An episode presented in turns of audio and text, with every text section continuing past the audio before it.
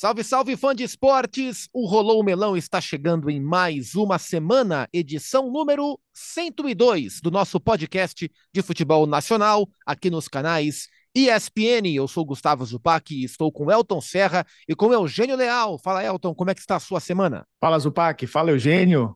Fala, um abraço a todo mundo que está ouvindo a gente. Rapaz, semana de muitos jogos, né? Acompanhando é, futebol internacional, mesmo nessa pausa né, que estamos vivendo aí na Europa, mais Libertadores e Copa Sul-Americana comendo no centro. Tive a oportunidade de fazer o jogo do Fortaleza essa semana, né, que acabou deixando o Fortaleza como uma das melhores equipes da Copa Sul-Americana, mas no Campeonato Brasileiro também, né? É interessante a gente falar também de uma equipe que vai, para mim, Zupac, Eugênio, se consolidando como uma das melhores do futebol brasileiro, queiram ou não. É, vamos falar sobre as, os destaques, as decepções desse campeonato brasileiro, Eugênio, porque parece que não, mas um terço do campeonato já se foi, né? Então, a, a, agora eu acho justo a gente conseguir olhar, não de maneira definitiva, mas começar a enxergar quem é quem nessa história, né? É isso, um abraço do Parque, Elton, fãs de esportes eu acho que a gente começa aos poucos a, a delimitar, né? É, vamos colocar assim, os objetivos dos times ah, no, no, campeonato. É claro que pode mudar aqui e ali, mas eu acho que a gente pode também lançar uma luz sobre algumas equipes especificamente, né? O Elton falou aí sobre o Fortaleza. É, a gente precisa falar do Botafogo e de um time que vem crescendo muito no campeonato o Bragantino, além deles, do que será esse Atlético Paranaense, né? São, são cases interessantes aí, porque acho que são times que podem estar tá, é, surpreendendo aqueles que não acreditavam nas suas forças lá no início da temporada. É, o campeonato já tem 12 rodadas disputadas, né? Gravamos essa conversa no dia 28 de junho, hoje é quarta-feira. Estamos vivendo semana de jogos de Libertadores e Sul-Americana, como o Elton falou, né? O Fortaleza entrando em campo pela Sul-Americana e vários outros times pelo Campeonato Brasileiro.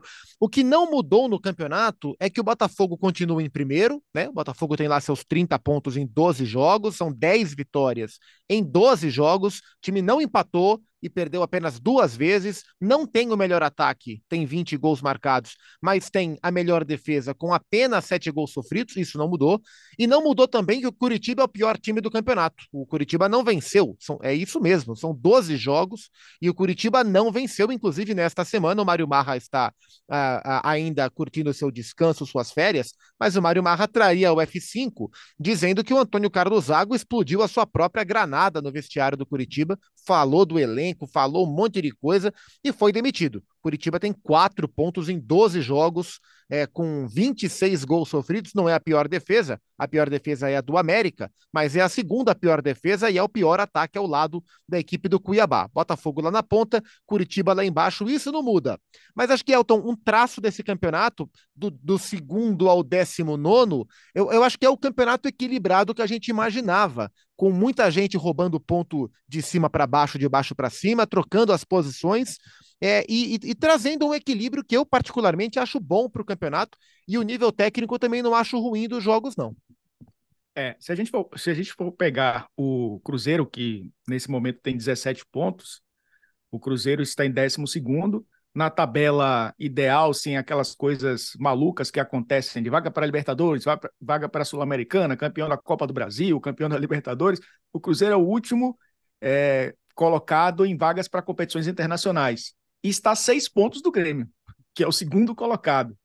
Então, é, de fato, né, há um, um, um espaço curto entre dois, dois é, é, times que estavam na Série B na temporada passada e que, nesse momento, figuram entre os times que disputariam ou disputarão competições internacionais. Ano passado, o Palmeiras era líder nesse momento do campeonato, né? Tinha 25 pontos, estava três apenas à frente do Corinthians. E o primeiro ali, na, nesse 12 lugar, era o Coritiba com 15. Ou seja, estava bem parecido também. Eram, eram sete pontos né, de diferença, é, 10 de diferença para o líder. Mas depois que as coisas começaram a, a, a, digamos, se distanciar, e eu acho que tem muito a ver com o que vai acontecer a partir de agora. A gente está em semana de encerramento de primeira fase de competições sul-americanas. É, algumas devem ficar para trás, até o momento que a gente grava, nenhuma foi eliminada, pelo menos, né? É, aliás, o Santos né, tá, tá fora já, o Santos não tem nenhuma chance de classificação para um mata-mata de competição internacional, mas o Santos não vive esse campeonato que a gente falou, pelo menos até esse momento. E acho, eu acho que a partir daí é que a gente vai ver quem tem garrafa para vender. Equipes que estão na, no mata-mata da Copa do Brasil, equipes que vão para o mata-mata dessas competições internacionais, tendo que aliar né, seus calendários com o Campeonato Brasileiro. Mas citei duas equipes aqui, dois exemplos que não estão nesse bolo. Ok, o Grêmio está numa disputa de quarta de final da Copa do Brasil, mas não é um calendário tão. Não foi um calendário até agora tão intenso como foi até o do seu próprio adversário, que é o Bahia, né?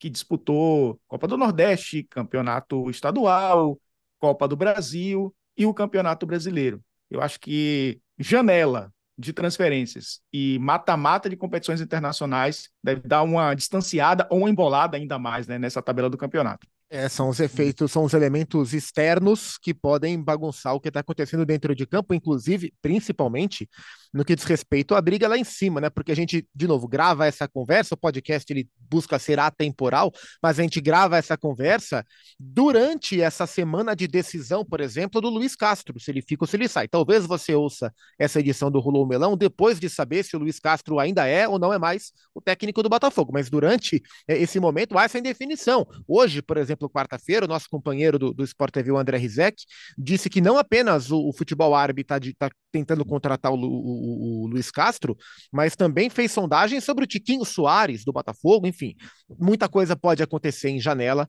é, vai acontecer em janela, o Flamengo está contratando gente, o Palmeiras está tá observando o mercado, é, a, gente, a gente falou do Luiz Castro e do Tiquinho Soares, mas tem o Luiz Soares do Grêmio, que a gente também não sabe o que vai acontecer com o Luiz Soares, enfim, tem muita coisa para rolar em termos de janela e os efeitos de calendário, quem está mais e menos apertado. Agora, Eugênio, a gente busca as pautas para o Rolô Melão das maneiras mais variadas possíveis. E eu tenho que admitir que a pauta de hoje ela é inspirada em um tweet seu, porque no começo dessa semana você fez um tweet já separando em blocos o campeonato. Eu achei isso muito interessante. Compartilhe conosco os blocos que você enxerga no Brasileirão. De bloco ele entende, né? É verdade, é verdade, é verdade. Olha, Zupac, é, é, essa é uma, é uma mania que eu tenho de olhar a tabela, porque quando a gente olha a tabela, simplesmente pela, pelos pontos, quando você coloca assim, primeiro colocado numa linha, né? No caso, Botafogo, 30 pontos. Aí na linha de baixo, você já coloca o segundo, o Grêmio, 23. É claro que você vai fazer, vai fazer a, a, conta numérica e você vai entender que são sete pontos. Mas se você fizer a, a experiência de pular seis casinhas, entendeu? Do 30, você tem ali 29, 28, 27, 26, 25, 24, deixá-las em branco e usar o, Grêmio só na casinha do 23. Você vai ver a, a, a, distância que existe realmente entre eles, né? o degrau que existe entre eles. E o curioso é que o degrau que existe do primeiro colocado, o Botafogo, para o Grêmio segundo, é menor do que o degrau do Grêmio segundo para o Cruzeiro décimo segundo. Entendeu? O Grêmio tem 23, o Cruzeiro tem 17. São seis pontos de diferença. Né? E são sete do Grêmio segundo para o Botafogo líder. Então, é, a gente vê um Botafogo, não sei o que vai acontecer no futuro, você já colocou as situações aí, mas até aqui no campeonato, com uma. É, entre ele e o Grêmio caberiam todos esses times aqui né, nessa, nessa, nesse segundo pelotão. É, então ele tem uma boa margem, uma boa vantagem. Aí você teria um segundo grupo, que teoricamente são os times que estariam brigando por vaga em Libertadores, né?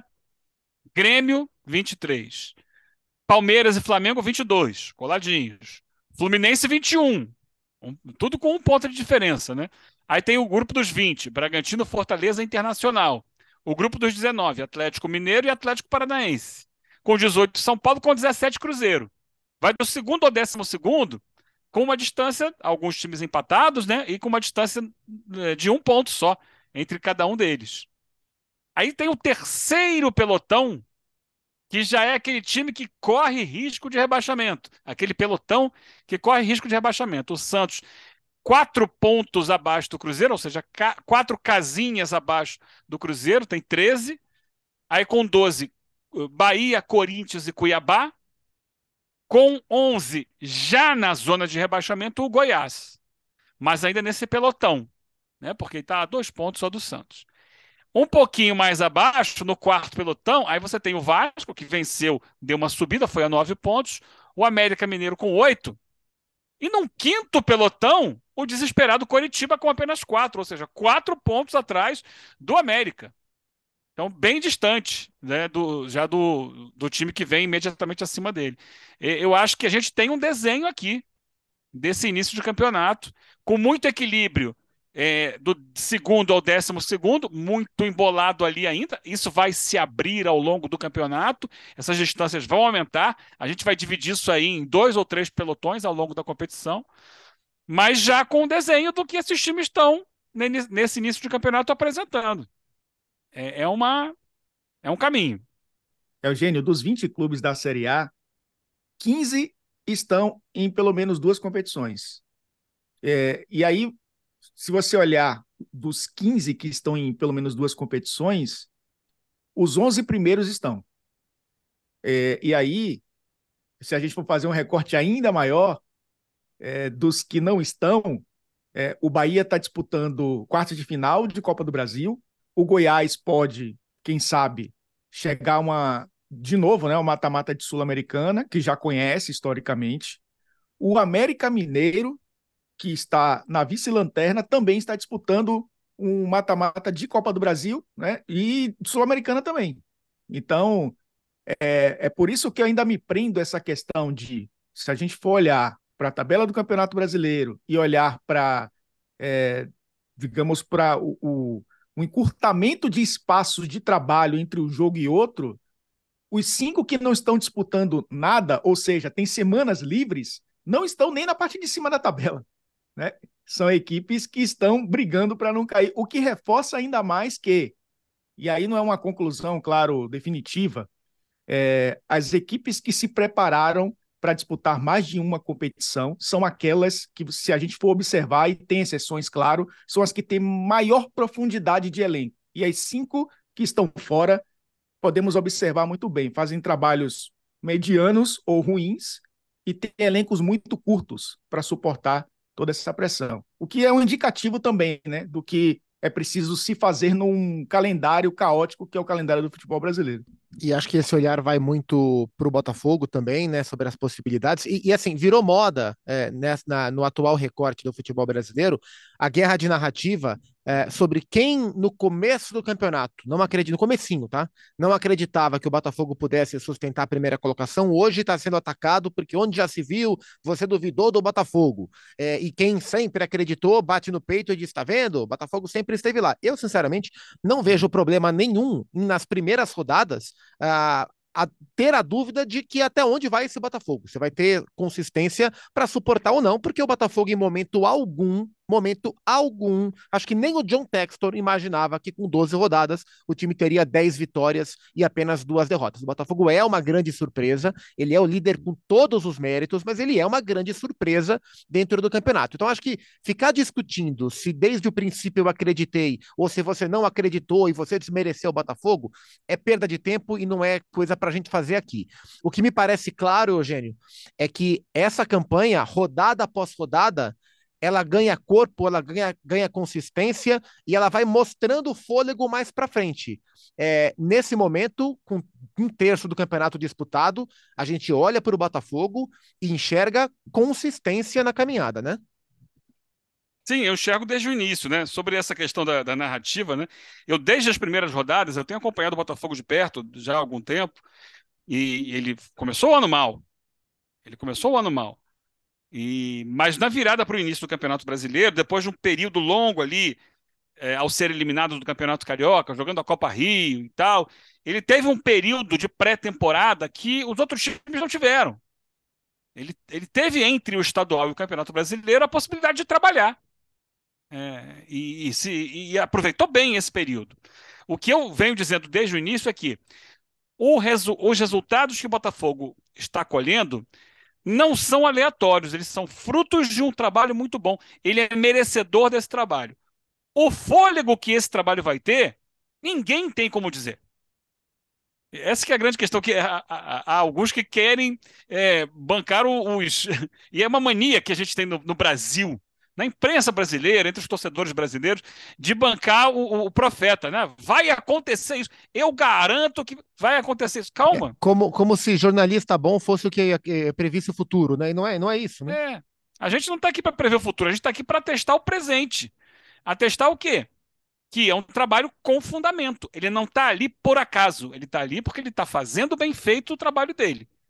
É um time que tem início, meio e fim, é um time estruturado. A gente já debateu várias vezes as questões do time do Botafogo.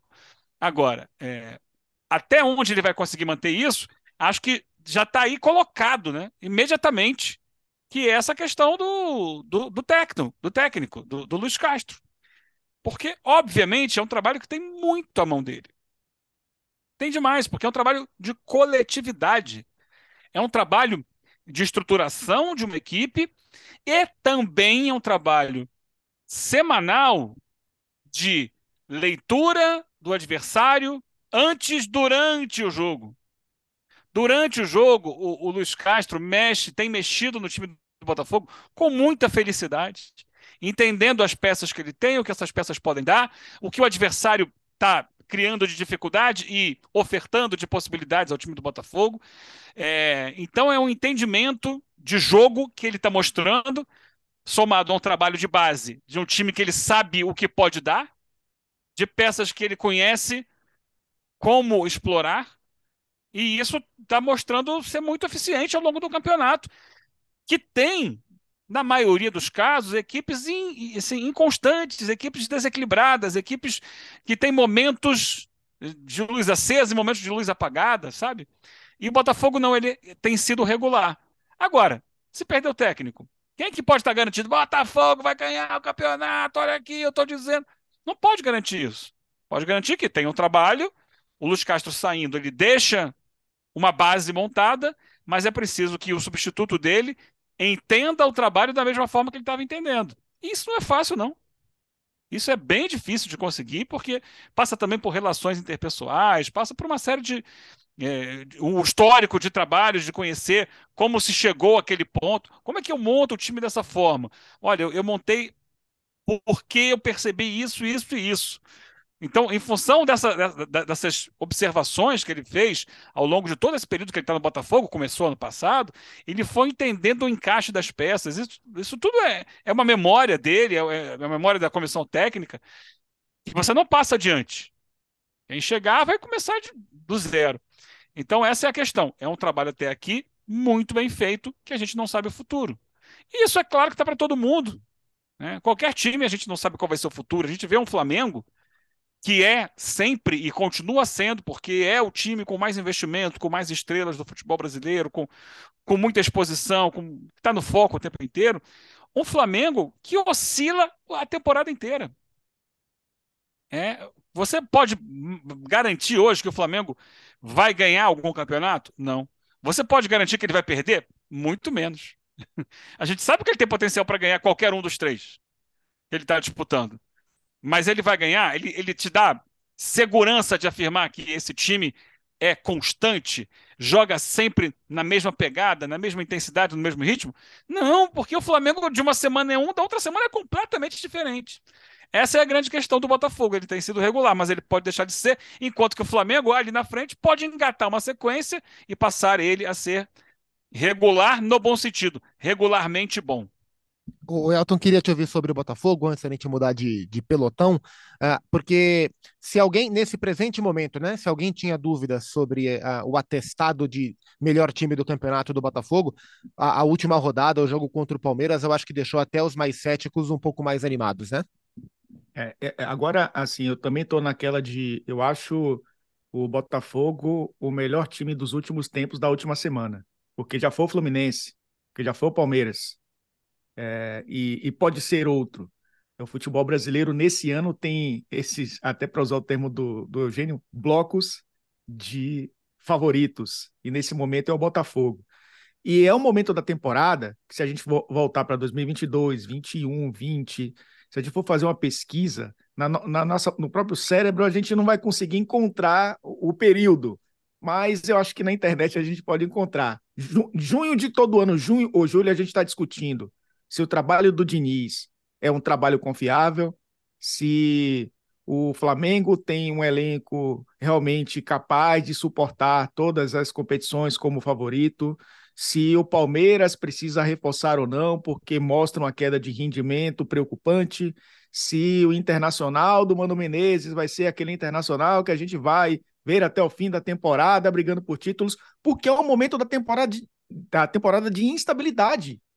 É, todas, essas, todas essas equipes vão encontrar instabilidade. Por que o Botafogo foge um pouco dessa instabilidade? Pelo que o Eugênio falou, teve um primeiro semestre, ou primeiro trimestre ali, de resultados ruins, e que teve a oportunidade de corrigir e surfar na crista da onda agora. O ápice do Botafogo é agora. Não sabemos se, se chegou no seu ápice total, né? Se pode subir um pouco mais, ou se vai viver o platô, digamos assim.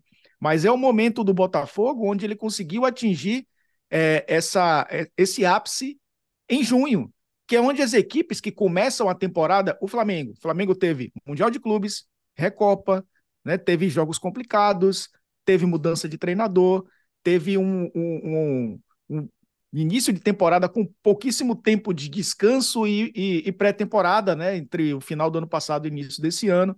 Então, viveu ali já a sua instabilidade antes de, de muitos outros.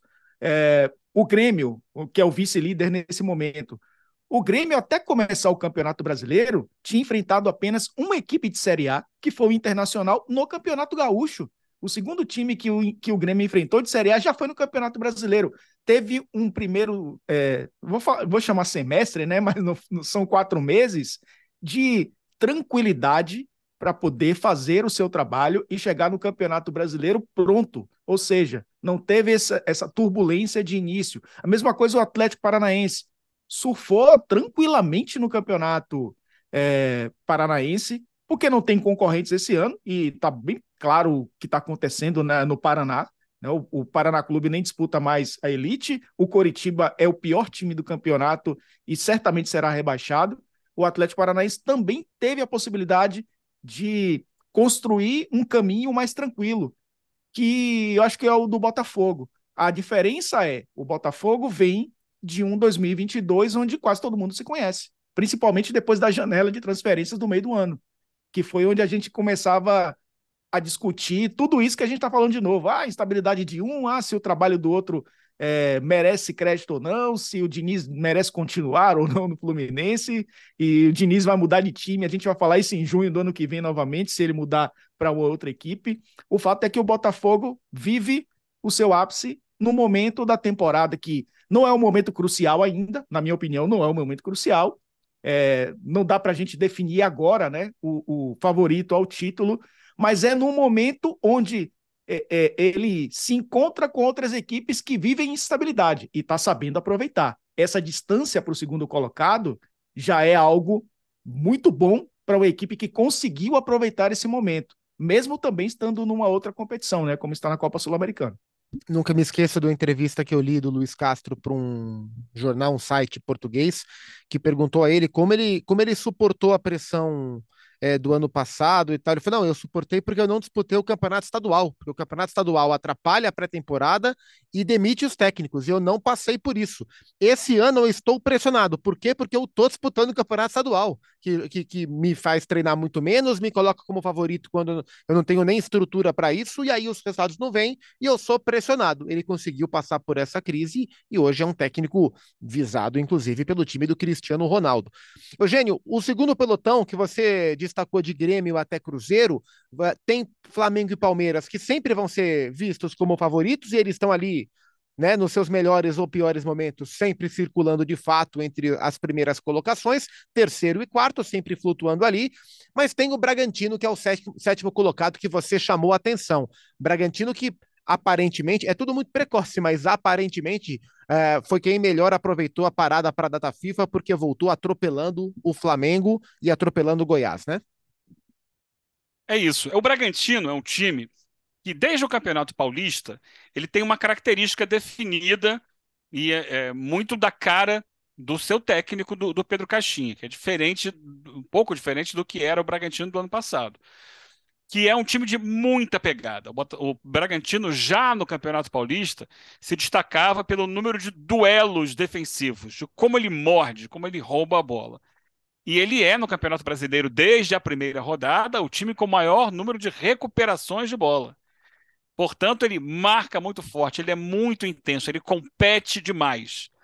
Eu acho que essa diferença recente é, se dá no segundo momento, porque ele conseguia marcar, recuperar, mas ele não conseguia, daí em diante, é, agregar ofensivamente o, o, diferencial.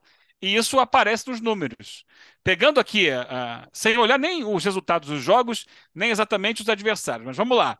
O Bragantino começa com uma vitória, depois ele tem uma sequência de um, dois, três, quatro, cinco jogos sem vencer.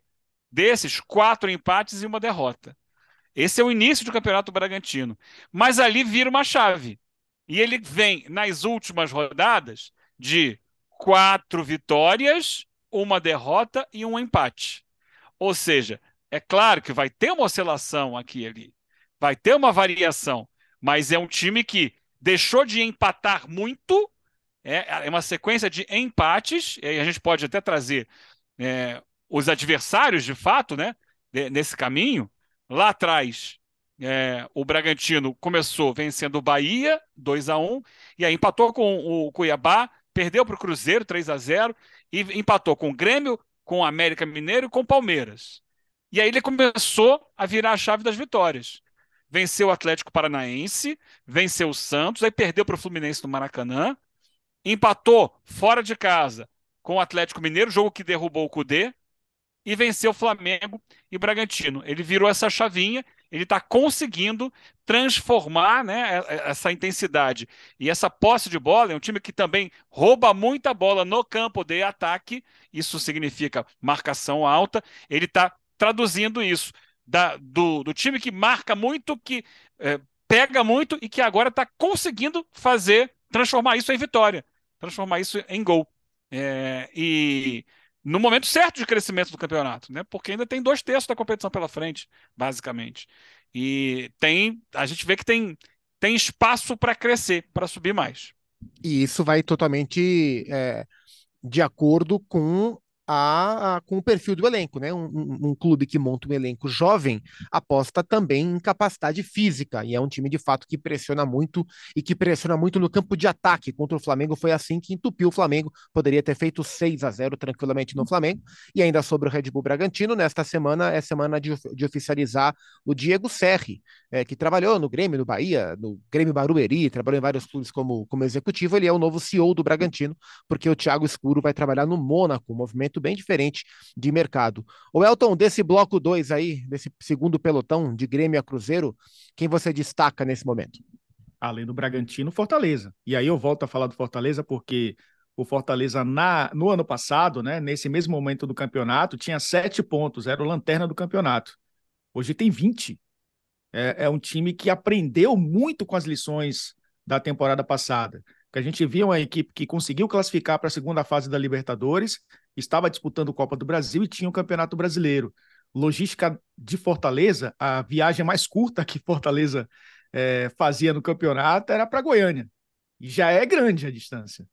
E, e atravessar o país muitas vezes para jogar no Chile, para jogar na Argentina, como aconteceu na temporada passada, exigia demais de um elenco que, e de um time né, que tinha uma característica muito peculiar, de muita intensidade, de jogar no contra-ataque, o Voivoda liberar dois alas para jogarem no ataque o tempo inteiro, aquelas transições em velocidade. O time sentiu muito fisicamente e só melhorou na janela do meio do ano, quando fez algumas contratações bem interessantes, né? O Thiago Galhardo chegou ali, né? Também chegou o Lucas Sacha, foi preenchendo um pouco mais o Brites, também o zagueiro chegou na janela é, de meio de ano, e é aquela arrancada que a gente viu Fortaleza aí para as fases preliminares da Libertadores. Aprendeu com a lição, tem um elenco hoje muito mais robusto para suportar essas competições e está no Campeonato Brasileiro ali com o mesmo número de pontos do Bragantino, inclusive, né? É, é, um, é um time que, nesse recorte de campeonato, já não se preocupa em, opa, vou ter que é, olhar para o brasileiro e, e, abrir mão da outra competição. Jogou a última rodada já classificado na Copa Sul-Americana com seis ou sete titulares. Mesmo sabendo né, que no fim de semana tem um Flamengo pelo Campeonato Brasileiro. Ou seja, é até mais tranquilo para o Fortaleza administrar a temporada com o elenco forte que tem em 2023. Então, acho que nesse, nesse bloco aí de Grêmio até o Cruzeiro, eu acho que o Fortaleza também é um dos grandes destaques. Fortaleza que, inclusive, está à frente de times que estão na Libertadores, como o Atlético Paranaense, o atual vice-campeão, e o Atlético Mineiro, que tem um investimento muito maior do que o do Fortaleza. É, é, olhando aqui para baixo, é, eu queria colocar a seguinte questão para os dois, sobre dois gigantes, sobre o 15º colocado, o Corinthians, e o 18º colocado, o Vasco da Gama. Eles estão no pelotão que de fato deveriam estar, é, e quem vocês acham que tem mais fôlego para habitar um outro pelotão? Ou não? Corinthians e Vasco vão sofrer o campeonato inteiro. Eugênio. É, no início da, do campeonato eu, eu não os colocaria nessa condição. Mas o andamento da competição até aqui é, mostra que sim, que pelos problemas deles próprios, pelos erros deles próprios, eles estão onde devem estar. Se vão sair, até agora não me deram sinalização que vão sair. E, e isso é preocupante. Né? O Corinthians eu não vejo evoluir e vai, vai empurrando com a barriga, uma situação que não melhora. É, e, e, o Vasco, é, depois de demorar uma eternidade, demite o técnico, mas fica aí sem saber o que vai ser. E precisando trazer reforços de peso, traz reforços sem peso. Pelo menos os primeiros anunciados. É, então não, não, também não, não, não é sinal de que, opa, não, agora vai melhorar. Não vejo nem no Vasco, nem no Corinthians. Acho que hoje, se a gente fizer aquele exercício de futurologia, eu acho que eles vão continuar sofrendo. Eu acho que candidato ao rebaixamento hoje é o Vasco. É, e se a gente for olhar também a primeira parte da temporada, antes do Campeonato Brasileiro, o Vasco já indicava isso. E aí, esquece essa história de que ah, o SAF vai melhorar, é, o, o, time vai ser muito melhor na temporada seguinte. O, o Vasco, para mim, já falei algumas vezes, tem a SAF mais brasileira do Brasil. É, é uma SAF com capital estrangeiro, mas com administração totalmente é, olhando como funciona o futebol brasileiro na sua pior parte. E é o que tem acontecido com, com o Vasco venceu um jogo, enfim, né? Voltou a vencer é, e venceu sua segunda partida no campeonato jogando mal, mas é uma equipe que nesse recorte aí era previsível. Como é previsível o Santos, como é previsível o Bahia, como é previsível o Cuiabá, como é previsível Goiás e, e Coritiba. O América Mineiro, talvez, a gente olhando para um campeonato mineiro, onde ele tem um pouco mais de competitividade, enfrenta Cruzeiro e Atlético, estava disputando ali né, as competições internacionais, está sempre no meio da tabela, eu acho que é um, um momento decepcionante do América. E, e é aquela coisa, né? Quando você entra numa situação como essa, se você não tem força para sair, você afunda. Eu acho que até o Vasco tem um, tem um pouco mais de força que o América. É, assim como o Bahia, como o Corinthians, como o Santos também mas o Vasco, mesmo sendo um clube pesado, né, um clube gigante, convive com isso há muito tempo. É, é, impressionante como o Vasco, nos últimos 10 anos, convive muito mais com esse momento que vive na tabela do que o oposto, né? O que significa que, infelizmente, o torcedor está se acostumando com essa situação. E não adianta vir capital de fora se você tem uma administração a, a lá Brasil, né? Do, no seu, na sua pior versão, claro temos bons dirigentes no Brasil também, temos boas administrações no Brasil, mas é minoria. O Vasco vem com dinheiro de fora, mas com a maioria na sua administração. Péssima. E por isso sofrem os torcedores vascaínos, como vem sofrendo os corintianos, como vem sofrendo muito os santistas, é, santistas e vascaínos, que nas últimas semanas apelaram para a violência, inclusive, o que a gente evidentemente repudia, mas são clubes enormes que estão transformando a vida dos seus torcedores em calvários É, Corinthians, eu olhando para elenco, imaginava que pudesse não passar por isso. Mas quando você olha o time que tem jogado, é, é um time de meninos, é o, é o, é o time praticamente reserva do começo do ano, é o que virou titular agora, com uma ou outra exceção. E aí o Corinthians suporta muito pouco, como disse o Eugênio, concordo com ele, é um time que não evolui, é um time que sistematicamente joga mal, né? Teve aquele jogo contra o Atlético Mineiro na Copa do Brasil, que foi um ponto totalmente fora da curva na temporada. Senhores, revisitaremos de tempos em tempos, de rodadas em rodadas, o Campeonato Brasileiro, porque ele, ele vai mudando mesmo, e esse primeiro terço mostrou isso, mostrou o Botafogo disparado como melhor, mostrou um grande pelotão equilibrado do segundo ao décimo segundo, onde ali estão Palmeiras e Flamengo sempre mais visados, e times que vêm trabalhando bem para tentar subir de pelotão, mostrou um pelotão intermediário com grandes clubes correndo risco e uma zona de rebaixamento que me parece incontestável com as piores de de fato, equipes da competição. Voltaremos e analisaremos sempre com olho clínico. Eugênio, bom descanso nas próximas semanas. Em 15 dias aguardamos você de volta, ok? Volto na segunda semana de julho. Até lá. Até lá. Valeu, Elton. Até semana que vem. Você não me escapa, não, hein? Com certeza. Valeu, gente. Um grande abraço a todos. Até o próximo. Mário Marra volta no próximo, né? Já Eu chega também, que né? sim, né? Já viajou ah, então, demais. Então já estaremos de volta com o nosso querido Mário Marra. Um abraço a todos. Valeu, muito obrigado ao Elton, ao Eugênio. Um abraço ao Mário Marra, que em breve estará de volta ao Rolou Melão e à programação da ESPN. E sempre um muito obrigado a você, fã de esporte, que conosco constrói o nosso melão há 102 edições. A gente se vê semana que vem, já com sorteio de Libertadores e Sul-Americana definidos, hein? Um ótimo tema para a gente conversar na semana que vem. Um abraço e até a próxima!